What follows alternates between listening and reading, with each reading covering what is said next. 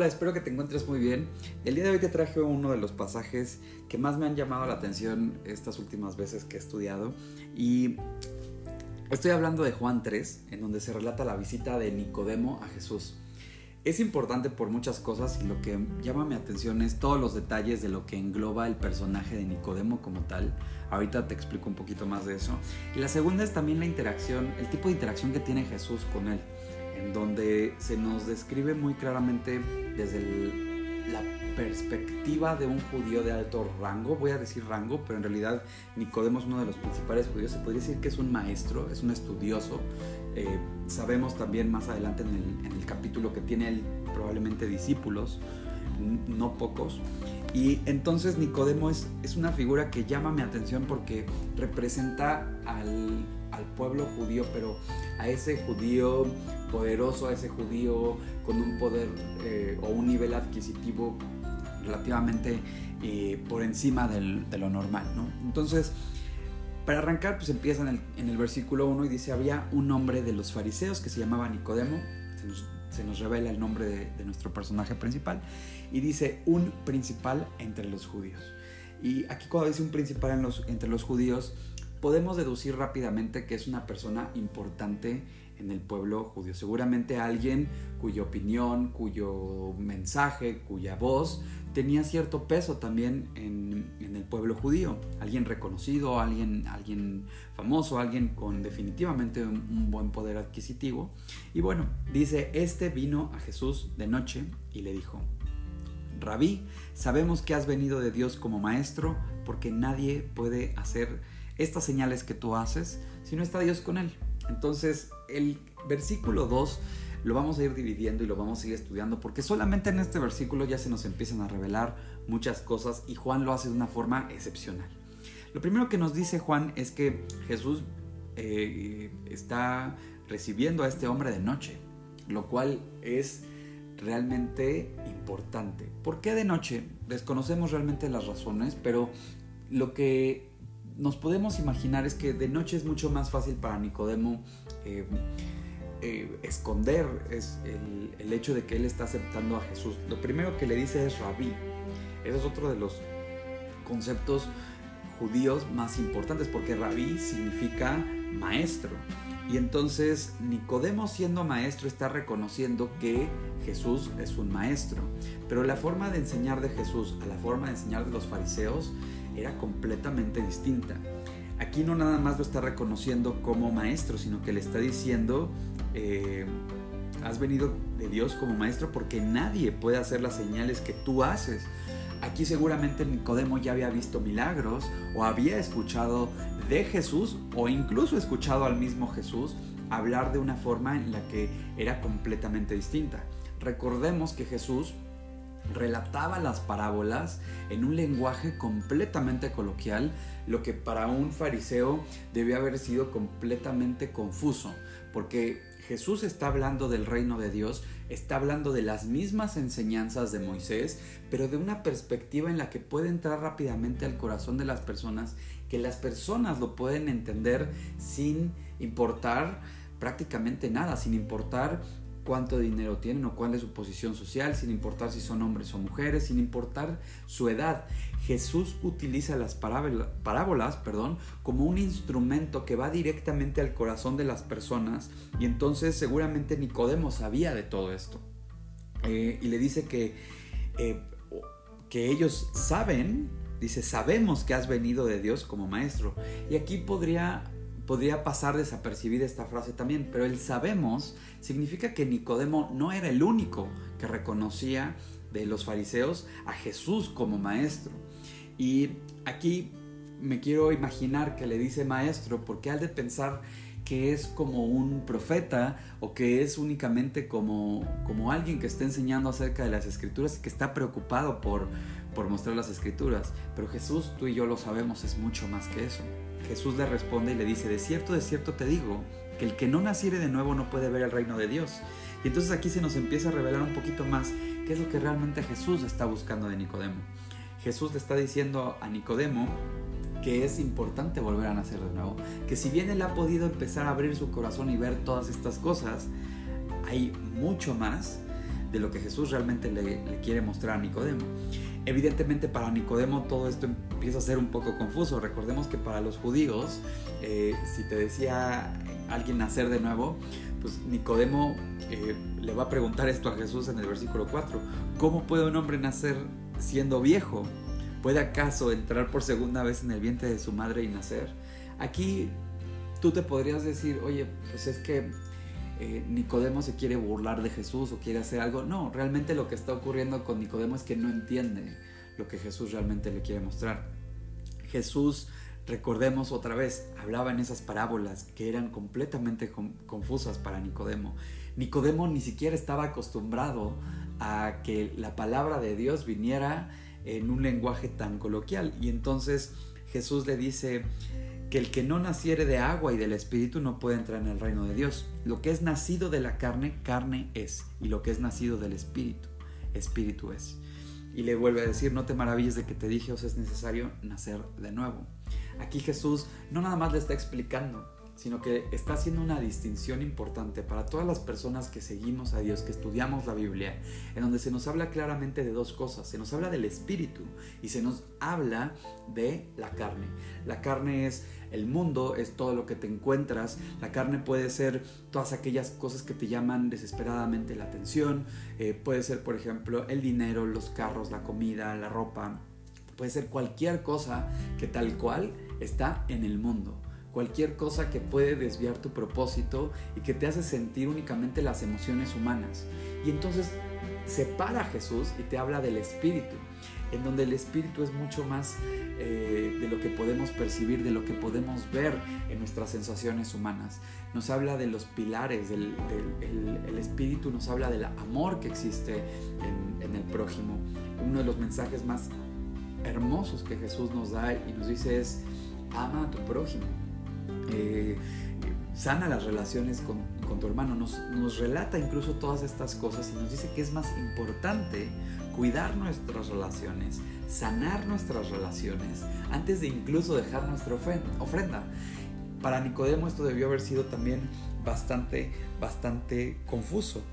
Lo más impresionante es cuando Jesús le trata de explicar a Nicodemo que si él naciere de nuevo, es decir, en el espíritu, en su corazón, en su interior, que no tiene que ver con meterse en el vientre de su madre, o sea, no tiene que ser algo realmente exacto o preciso como, como pareciera para Nicodemo. Y el versículo 8 es realmente fascinante, porque le, le dice, el viento sopla de donde quiere y oye su sonido, mas ni sabes de dónde viene ni a dónde va.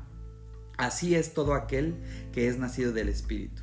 Y bueno, wow, esto es precioso, porque lo que le está diciendo es, tú podrás tener tus planes y en la carne tú podrás querer hacer todas las cosas. Quiero hacer una pausa y te quiero preguntar, tú en tu vida, tú que estás escuchando este podcast, ¿qué has elegido para tu vida? ¿Qué tipo de amistades has elegido para ti? ¿Qué tipo de cosas eliges? Supongamos que el día de hoy vas a comer. ¿Qué escoges? ¿Escoges una cerveza? ¿Escoges un vino? ¿Te llevaste un cigarro a la boca hoy? Mascaste chicle, estás comiendo frutas y verduras. ¿Qué escoges para tu vida? ¿Estás escogiendo cosas del mundo? ¿Qué carro manejas? ¿Qué, ¿En dónde vives? ¿En qué colonia? ¿Con qué gente te relacionas? Y esto te lo pregunto con todo propósito. Porque tú a lo mejor has querido controlar tu vida todo el tiempo. A lo mejor tú has elegido el lugar en donde vives, basado en tus creencias, basado en lo que crees que es mejor para ti, a lo mejor has escogido a tus amigos porque te dijeron que era el grupo de amigos que, necesitabas para tener éxito, o a lo mejor fue la primera persona que se te acercó, qué sé yo. ¿Por qué elegiste las cosas que elegiste? Y aquí te pregunto, más importante que todo esto, ¿son las cosas que realmente crees que Dios tiene preparadas para ti? ¿Son las cosas que realmente Dios le gustaría que, tú tuvieras? ¿O son las cosas que simplemente llegaron porque llegaron y, así? A lo mejor tus amigos tienen el mismo nivel económico que tú.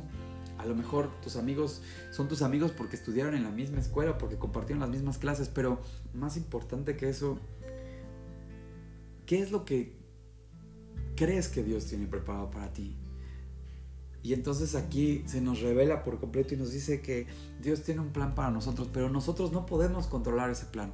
Así como el viento no sabemos de dónde viene y a dónde va, dice así es todo aquel que vuelve a nacer. Y está hermoso esta parte porque lo que te está diciendo o lo que te está tratando de decir aquí Jesús a ti que estás escuchando esto es que si tú vuelves a nacer, no te puedes imaginar el plan precioso que Dios tiene planeado para ti. No te puedes imaginar el gran proyecto que Dios tiene preparado para ti. Así como no sabemos hacia dónde va el viento, y ayer recuerdo que estaba viendo en redes sociales acerca del huracán y los científicos ya más o menos pueden trazar la ruta, pero es como un abanico, o sea, la ruta de los huracanes y de las tormentas se abre y se va abriendo y cada vez hay más posibilidades. El, huracán, entre, más quieren predecirlo hacia el futuro, eh, el rango de posibilidades se amplía y, y realmente no saben hacia dónde va. Entonces, el único que sabe todo esto es Dios. Y te pregunto yo a ti, si tú vuelves a nacer, si tú invitas a Dios a vivir a tu corazón, ¿tú crees que te vas a poder imaginar todo el plan extraordinario que Él tiene preparado para ti? Yo te quiero compartir que el día que yo invité a Dios a mi corazón, jamás me imaginé en dónde estaría mi vida, en dónde se encontraría mi vida unos años después. Unos años después te puedo decir que Dios no solamente limpió mi corazón, que limpió mi casa, que me quitó todas aquellas cosas que me alejaban de Él, sino que además me ha permitido disfrutar de cosas preciosísimas, de momentos increíbles y me ha regalado cosas realmente invaluables. Me ha regalado amistades en Dios, me ha puesto en, en, una iglesia preciosa en donde la gente realmente se ama, se cuida, se apoya y creo que eso es realmente invaluable. Y como estas cosas te podría hablar también del tema económico, que hoy mi vida es completamente también distinta. Dios me ha dado tanto que, que realmente no lo puedo yo ni siquiera percibir. Nunca me imaginé que Dios tuviera preparado todo esto para mí. Lo he compartido con mi esposa, lo he compartido con mi familia. Y lo que sí te quiero decir es que Dios tiene un plan precioso para ti. Y si tú estás dispuesto a abrir la puerta de tu vida a Dios, vas a permitir que Dios haga ese plan. Pero no es como Nicodemo. Nicodemo lo hace de noche, lo hace oculto, lo hace a medias. ¿Cuántas cosas has dejado tú a medias por todo esto? Cuando en realidad lo que Dios tiene preparado para ti es extraordinario. Y así como Nicodemo sabe que Jesús es un maestro y de forma humilde le dice a Rabí, a lo mejor tú sabes que Dios te está buscando, a lo mejor tú sabes que Dios tiene preparado algo para ti, pero no estás dispuesto a dejar las cosas del mundo, no estás dispuesto a, a dejar tu posición, eh, no estás dispuesto a lo mejor a renunciar a ciertas cosas como lo puede ser eh, las salidas, el alcohol, tus relaciones o tus amistades o qué sé yo. Pero lo que sí te puedo asegurar es que Dios tiene un plan precioso preparado para ti. Y entonces esa es la invitación. La invitación es, y lo que lo dice Jesús, eh, así como Moisés levantó la serpiente en el desierto, así es necesario que el Hijo del Hombre sea levantado para que todo aquel que en él cree no se pierda, mas tenga vida eterna. En el versículo 12, es decir, un versículo, dos versículos antes, le dice, te he dicho estas cosas terrenales y no creéis. ¿Cómo creeréis si os dijere las celestiales? Este es un versículo que también nos habla de esta parte, que Jesús nos empieza, la invitación de Jesús es muy sutil y nos empieza a dar como esta parte terrenal. Jesús, yo te estoy diciendo en este momento que Dios tiene un plan preparado para tu vida, pero en la parte celestial es indescriptible que yo te pudiera expresar mediante mis palabras lo que realmente Dios ha hecho en mi vida desde perdonar todos los errores que he hecho, desde traer paz y tranquilidad a mi vida, desde poder compartir momentos preciosos con la gente que me ama y con la gente que yo amo.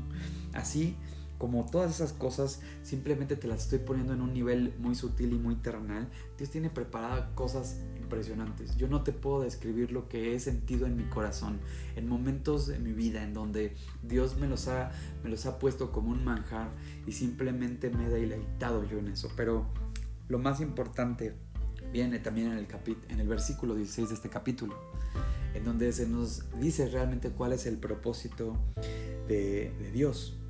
Dice, porque de tal manera amó Dios al mundo que ha dado a su Hijo unigénito, para que todo aquel que en Él cree no se pierda, mas tenga vida eterna. Porque no envió Dios a su Hijo al mundo para condenar al mundo, sino para que el mundo sea salvo por Él. el que en él cree no es condenado, pero el que no cree ya ha sido condenado porque no ha creído en el nombre del unigénito Hijo de Dios. Y esta es la condenación, que a la luz vino al mundo, y los hombres amaron más las tinieblas que la luz, porque sus obras eran malas. Porque todo aquel que hace lo malo aborrece la luz, no viene a la luz, para que sus obras no sean reprendidas, mas el que practica la verdad viene a la luz, para que sea manifiesto que sus obras son hechas en Dios. Y así como te, te comento todo esto, la invitación es que tú invites a Dios a vivir a tu corazón, que dejes que Él tome el control para que te lleve a ese plan. Y, y sí, el soltar el control debe ser sumamente difícil. No te estoy diciendo que es algo fácil, pero lo que hay del otro lado es realmente extraordinario. El día de hoy quiero cerrar con una oración muy especial, con todo propósito, con que tú puedas abrir la puerta de tu corazón a Dios, que tú puedas aceptar esta invitación que Dios te está dejando aquí.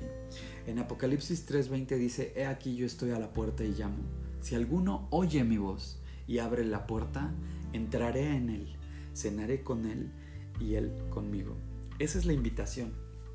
Eso es lo que Dios está esperando de ti. Así que no tienes que hacer nada como un ritual, simplemente ahí en donde estás puedes cerrar tus ojos y dirigirte a Dios en estos términos. Dios, gracias por este día, gracias por todo lo que has hecho y por todo lo que me has permitido estudiar el día de hoy. Señor, el día de hoy te quiero dar gracias en especial porque tú me estás buscando. El día de hoy yo sé que tú me estás buscando y Dios quiero aceptar la invitación. Primeramente quiero que me perdones por todas las faltas que he tenido, Dios, por todas las veces que me alejé de ti y que no fui capaz de escuchar, y también por todas las personas que de alguna forma lastimé, Dios. Señor, te pido que tú entres en mi vida, que entres en mi corazón, que transformes todo lo que yo soy y que me hagas parte de tu proyecto, Dios. Quiero que a partir de hoy tú entres en mi vida y que limpies todo lo que yo soy, Dios. Que limpies mi corazón, que, limpies mis relaciones, Dios, y que me ayudes a acercarme diario un poco más a ti. Te doy gracias, Dios, porque no tenía ni idea de lo, de lo que tú has hecho en mi vida, Dios. De que tú siempre has estado ahí, Dios, esperándome. Y el día de hoy quiero aceptar esta invitación. Te doy gracias, te pido que estés y permanezcas siempre y todos los días de mi vida. En el nombre de tu Hijo Jesús te lo pido. Amén. Si el día de hoy tú invitaste Cristo a tu corazón, hay un par de cosas que te quiero compartir. La primera es que esta es una decisión increíble. Te quiero invitar a que empieces a leer tu Biblia. Te quiero invitar también a que empieces a orar. Así como lo hiciste ahorita con tus ojos cerrados, no hay nada extraordinario o espiritual o, algún ritual que requieras hacer. Porque Dios se encuentra en todos, en todos los lugares. Dios se encuentra en todas partes y te puede escuchar. Si Dios creó el cuerpo humano, creó los oídos, por supuesto que sabe escuchar nuestras oraciones. Y te quiero compartir un versículo que en lo personal se ha convertido en uno de los versículos que llevo tatuados en el corazón, que dice, es Isaías 41 y dice, no temas porque yo estoy contigo, no desmayes porque yo soy tu Dios que te esfuerzo, siempre te ayudaré, siempre te sustentaré con la diestra de mi justicia. Así que espero que te haya gustado este capítulo. Si te gustó, dale like, coméntalo y compártelo. Hay muchas personas que les gustaría escuchar este plan que Dios tiene preparado para ellos y diario el compartirlo nos acerca cada día más también a nosotros, a Dios. Así que te mando un fuerte abrazo en donde sea que te encuentres, que Dios te bendiga y hasta la próxima.